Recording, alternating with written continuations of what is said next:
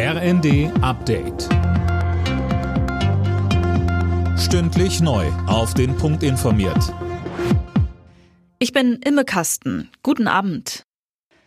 Das neue Bürgergeld hat die erste Hürde genommen. Die Bundesregierung hat für den Gesetzentwurf von Arbeitsminister Heil gestimmt. Tom Husse hat die Einzelheiten. Das Bürgergeld soll Hartz IV ab Januar ablösen. Geplant ist, dass die Regelsätze künftig schneller als bisher an die Inflation angepasst werden.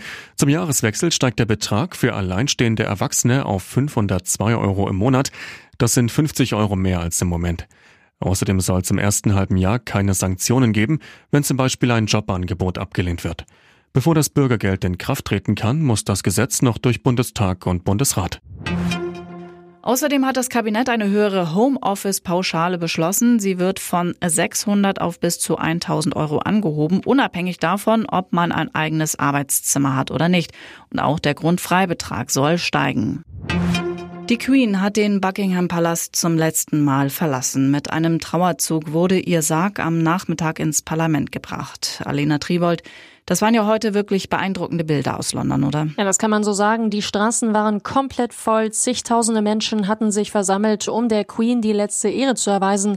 An dem Trauerzug nahmen natürlich auch der neue König Charles III. und seine Söhne William und Harry teil.